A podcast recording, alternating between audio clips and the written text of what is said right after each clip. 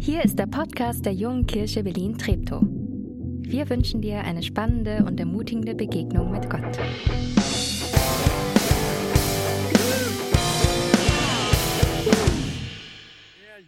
Jetzt, wer jetzt, wer jetzt denkt, oh, nur ein Lied, warum schon wieder vorbei? Dirk, warum bist du jetzt schon hier, um zu reden? Ich kann euch trösten.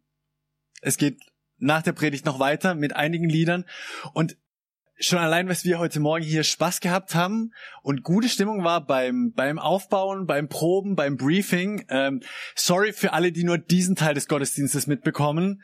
Äh, ihr habt ah, den besten Teil verpasst, will ich jetzt nicht sagen. Der ist auch großartig hier, aber schön, dass du da bist. Schön, dass du da bist. Ich liebe Tests. Nee, nicht Französisch, Vokabeltests, die, die fand ich immer schon furchtbar. Aber diese, kennt ihr diese Psychotests? Was für ein bester Freund-Typ bist du? Und so, so diese, als ich jung war, letztes Jahrtausend, gab es immer so Zeitschriften für Jugendliche, die wir heimlich gekauft haben, dass Mutti nicht sieht, dass wir das haben. Sorry Mama, wir haben die trotzdem gekauft. Und haben die immer ausgefüllt und das, ach, völlig schwachsinnig, aber irgendwie interessant. Äh, und ich muss bei der Vorbereitung für das Thema heute an, an sowas denken, weil die Frage für heute ist, was für ein Staunentyp bist du? Was für ein Staunentyp bist du? Wenn du was Großartiges entdeckst, wenn du vielleicht was geschenkt bekommst, unerwartet, wie reagierst du? Es gibt ja ganz unterschiedliche Typen. Also äh, mein, mein normales ist, wenn ich was geschenkt bekomme und ich oder ich entdecke was, dann dann dann sprudeln so Worte aus mir raus, Danke, Begeisterung und und ich erzähle das auch jedem. Also wirklich jedem. Viele von euch wissen das. Wenn irgendwas Neues in mein Leben kommt, ach, armes Umfeld. Aber da, kommt Staunen raus und Freude. Bin ich so ein Stauntyp. Aber ich habe auch entdeckt, mein Staunentyp ändert sich, wenn es was so intergalaktisch staunenmäßig unerwartet Großes ist. Zum Beispiel, als ich meine elektrische Eisenbahn geschenkt bekommen habe. Zugegebenermaßen, das war nicht letztes Jahr, das ist schon länger her. Aber da habe ich gemerkt, wenn, wenn ich was bekomme, mit dem ich überhaupt nicht gerechnet habe und das mich völlig überwältigt, dann werde ich ganz still. Und dann werde ich so still, dass Leute um mich rum irritiert sind, weil sie denken, freust du dich überhaupt? Und ja, aber das, das ist so tief in mir drin, dass das nicht mal einen Gesichtsausdruck nach außen findet. Habe über die Jahre geübt, trotzdem äh, Freude zu zeigen, aber das nur für euch als äh, liebe Gemeinde, wenn ihr mir was schenkt, ich bin ganz still, dann war es ein Volltreffer, okay? Schenkt mir bald, äh, schenkt mir viel. Das, nee, aber was für was für ein Stauntyp bist du? Wie zeigt sich Freude? Wie findet es seinen Weg nach außen? Weil ich glaube, es ist wichtig, dass Freude ihren Weg nach außen findet. Und das ja auch, wie wir die letzten Wochen schon ähm, gehört haben, dass ja auch ein Kern von Anbetung ist. Dieses staunend dazustehen und Gott anzuhimmeln, ihn zu bewundern eben manchmal laut und manchmal still. Und da ist jeder, da bist du vermutlich anders als ich. Und das ist total gut, weil Gott dich anders geschaffen hat als mich. Und es bei Anbetung nicht, meistens nicht um richtig oder falsch geht, sondern wie zeigt sich Anbetung authentisch für dich? Und vor allem auch, drängt's aus dir raus? Und, und, und wie gehen wir mit Anbetung um, wenn es eben nicht aus uns rausdrängt? Und das ist so ein bisschen das Thema von heute. Ich äh, habe vor, mit euch äh, eine, eine kleine Tour durch die Bibel zu machen und unterschiedliche Menschen, Personen aus der Bibel ganz kompakt anzuschauen, die in ganz unterschiedlichen Situationen waren und zu schauen, hey, wie hat sich Anbetung bei ihnen gezeigt? Und ich würde sagen, wir starten mit dem ersten. Äh, ich habe euch einfach ein Gebet mitgebracht aus, aus den Psalmen, wo einer Anbetung so ausdrückt. Wenn ich sehe die Himmel deiner Finger weg, den Mond und die Sterne, die du bereitet hast, was ist der Mensch, dass du seiner gedenkst und das Menschenkind, dass du dich seiner annimmst? da war jemand, der hat sowas vermutlich erlebt, wie Martin in der Anmoderation erzählt hat. Überwältigt von Gottes Schöpfung, von seiner Natur. Und das, das hat nichts anderes ausgelöst als Anbetung. Zugegeben, ich finde, das ist was, was für uns Berliner, für uns Stadtmenschen gar nicht so einfach ist.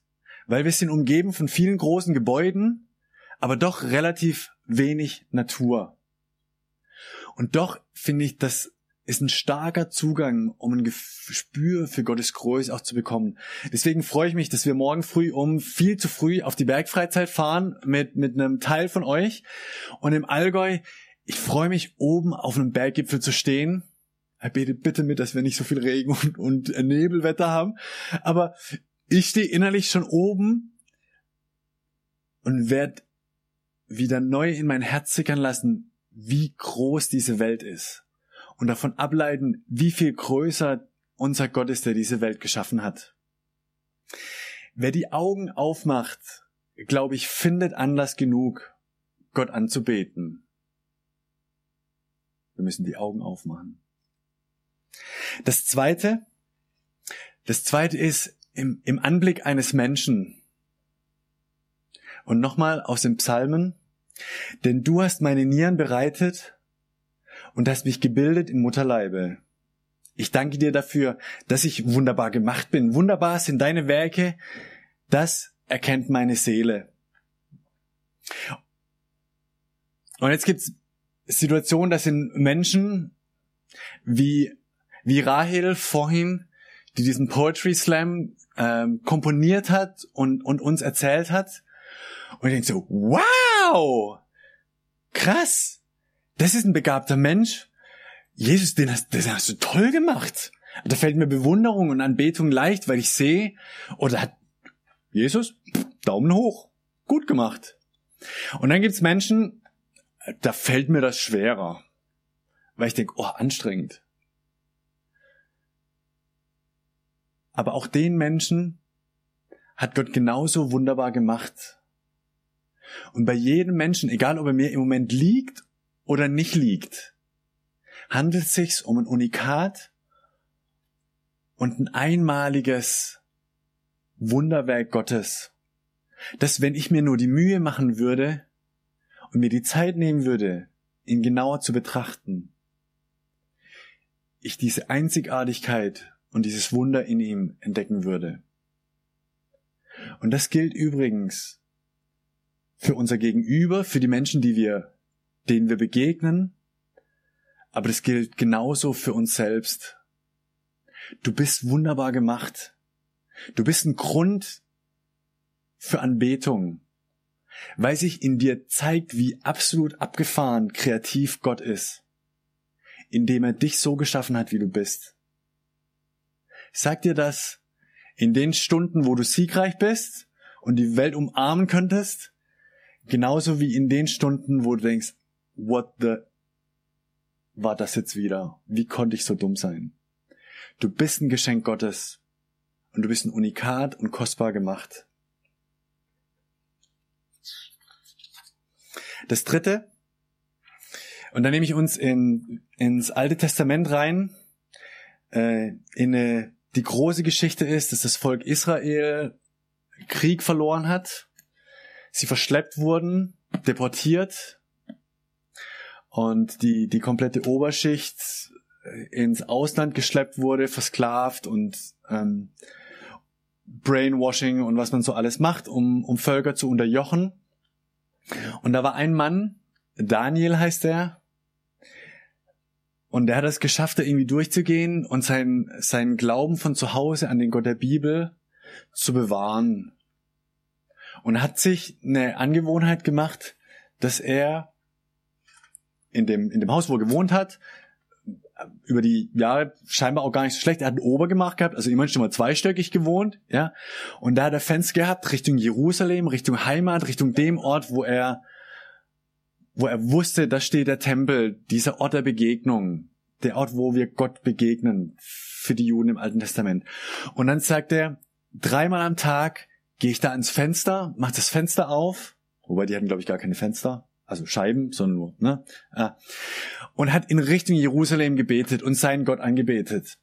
Und dann gab es da ein paar Intrigen und Zeug und Sach.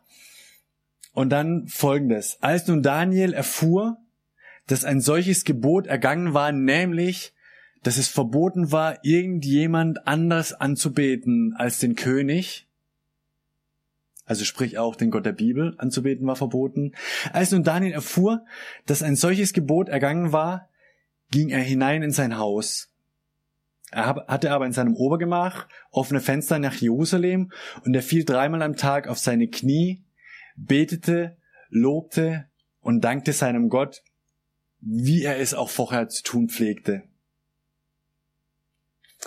Ich vermute, das Setting, in dem Daniel da angebetet hat, war nicht besonders gefühlsgeschwängert, euphorisch, Rückenwind, alle haben Bock auf Anbetung, sondern ich kann mir vorstellen, dass er einsam war und ich weiß, dass er durch seine Anbetung in Lebensgefahr war. Aber ich finde es beeindruckend, das hat ihn nicht davon abgehalten, Gott anzubeten. Er hat seine Routine beibehalten. Und ich glaube, es war ein Schlüssel dafür, dass er über die nächsten Phasen seines Lebens zu einer Säule wurde für sein Volk und auch das Land, in das er verschleppt wurde und dass er großen Einfluss bekommen hat, weil er keine Kompromisse gemacht hat Gott gegenüber. Meine Frage für dich an dem Punkt ist, äh, zum einen, was sind deine Anbetungsroutinen? Hast du welche? Was weiß ich, morgens duschen, äh, machst du eine Worship äh, an und betest Gott an oder hast du abends ein, Ritual, dass du sagst, hey, ich setz mich hin und schreib noch mal fünf Dinge auf, für die ich Gott dankbar bin und bete ihn darüber an. Was auch immer du hast, ich feuer dich an, gewöhn dir Routinen an und das sage ich als jemand, der Routinen hasst. Aber der merkt, sie sind auch nicht ganz schlecht. Sie helfen mit Gott im Kontakt zu bleiben. Wer betet, weiß sich mit seinem Gott immer am längeren Hebel.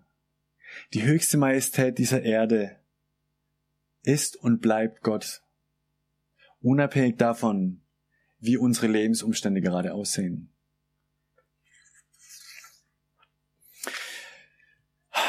Das ist so ein bisschen ein unangenehmer Punkt, so ein schwerer bisschen, ne? Der nächste ist total geil.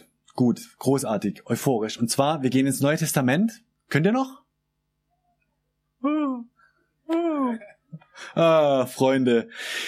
Neues Testament, mein Buddy, äh, Petrus, mein Lieblings, mein Lieblingscharakter im Neuen Testament. Er war mit Jesus unterwegs und ähm, viel drumherum passiert und dann schickt Jesus sie auf ein Boot, sie sollen abends wegfahren, äh, um ein bisschen Ruhe zu haben. Aber was passiert? Sie machen das, was Jesus sagt und kommen in den Sturm rein. Und dann großer Sturm. Matthäus 14 könnt ihr das nachlesen. Und Panik und Arbeiten und die Nacht durch, ach, völlig bescheuert. Und, und dann plötzlich taucht dann ein Gespenst in der Nacht auf und die merken, ah, nee, Panik, doch nicht, weil ist Jesus. Und dann kommt Jesus zu ihnen in die Nähe und es passiert was ganz Abgefahrenes, dass Jesus spricht und dieser Sturm stillt sich. Und es wird ruhig. Und dann kommt ja diese fast lustige Geschichte, dass Petrus in die Nähe von Jesus will und aus dem Boot raussteigt ähm, und dann da halb absäuft und wieder zurück. Und am Ende sind alle im Boot und dann passiert Anbetung. Die aber im Boot waren, fielen vor ihm nieder und sprachen, du bist wahrhaftig Gottes Sohn. Sicherlich haben den, den Jungs die Knie geschlottert in dem Sturm. sicherlich war das wieder nicht so eine romantische Grundstimmung, die da herrschte. Aber wenn Jesus eingreift, wenn diese besonderen Erlebnisse sind, die wir nicht wöchentlich, nicht monatlich, vielleicht nicht mal jährlich haben, aber wenn diese großen Dinge in unserem Leben passieren, wo sich Dinge fügen, ey, dann hoffe ich, wir können nicht anders, als auf unsere Knie zu fallen und Jesus zu bewundern und anzubeten für das, dass er so in unserem Leben handelt.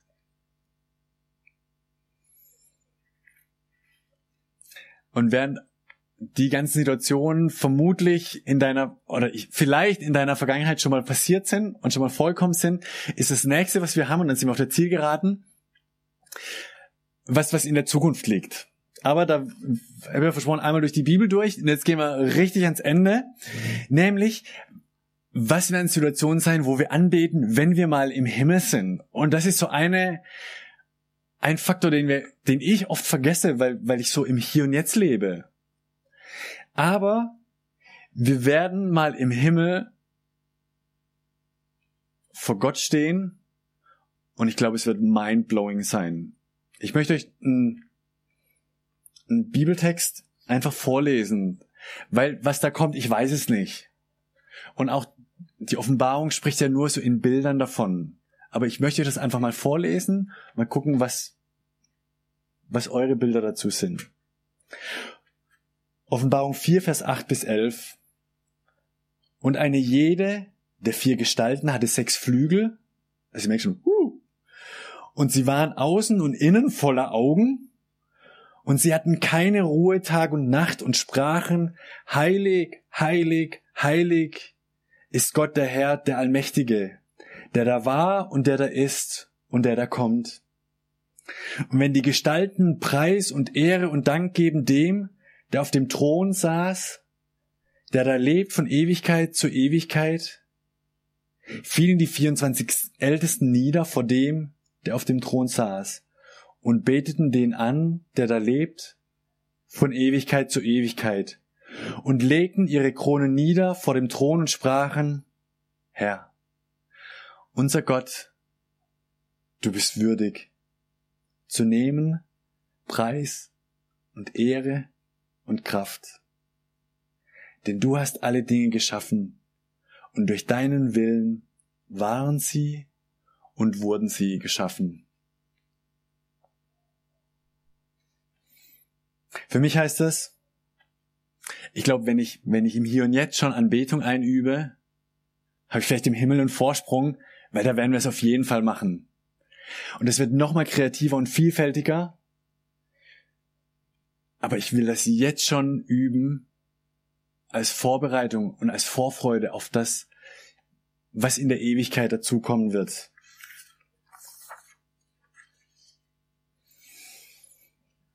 Der letzte Punkt, die letzte Art, wie wir anbeten, ist, glaube ich, wenn wir Jesus Christus begegnen.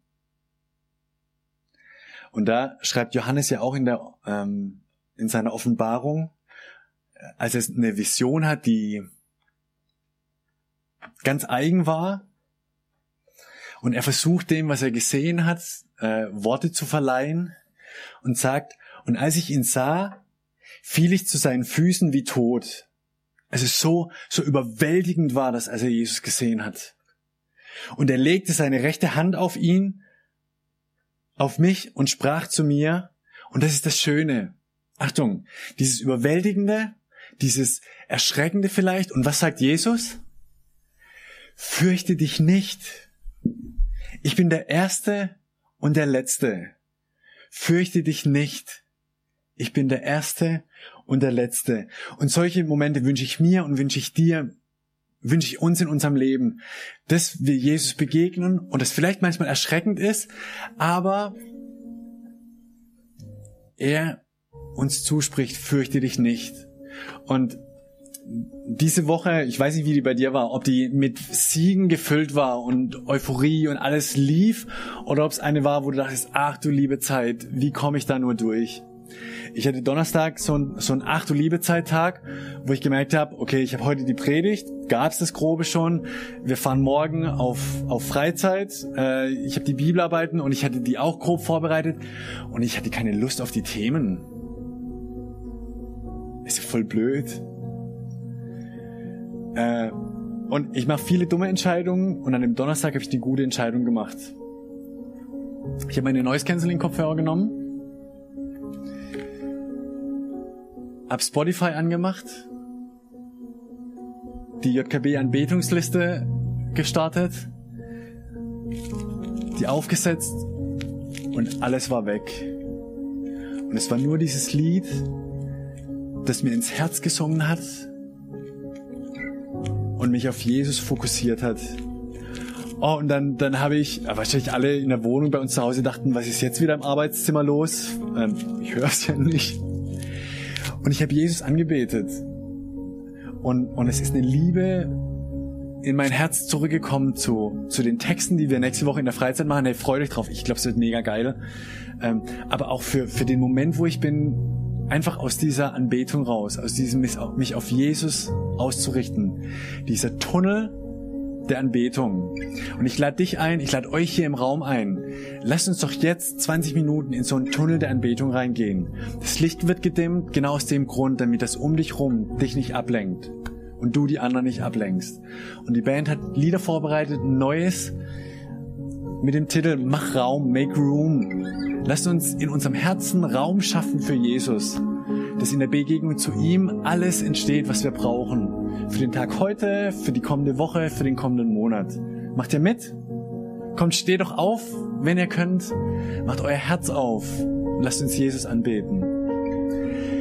Jesus Christus, wir sind hier ähm, aus ganz unterschiedlichen Situationen. Wir lieben dich und wir haben Sehnsucht danach, dieser Begegnung. Und ich bitte dich, komm mit deinem Heiligen Geist jetzt zu mir, zu jedem hier, der Sehnsucht nach dir hat.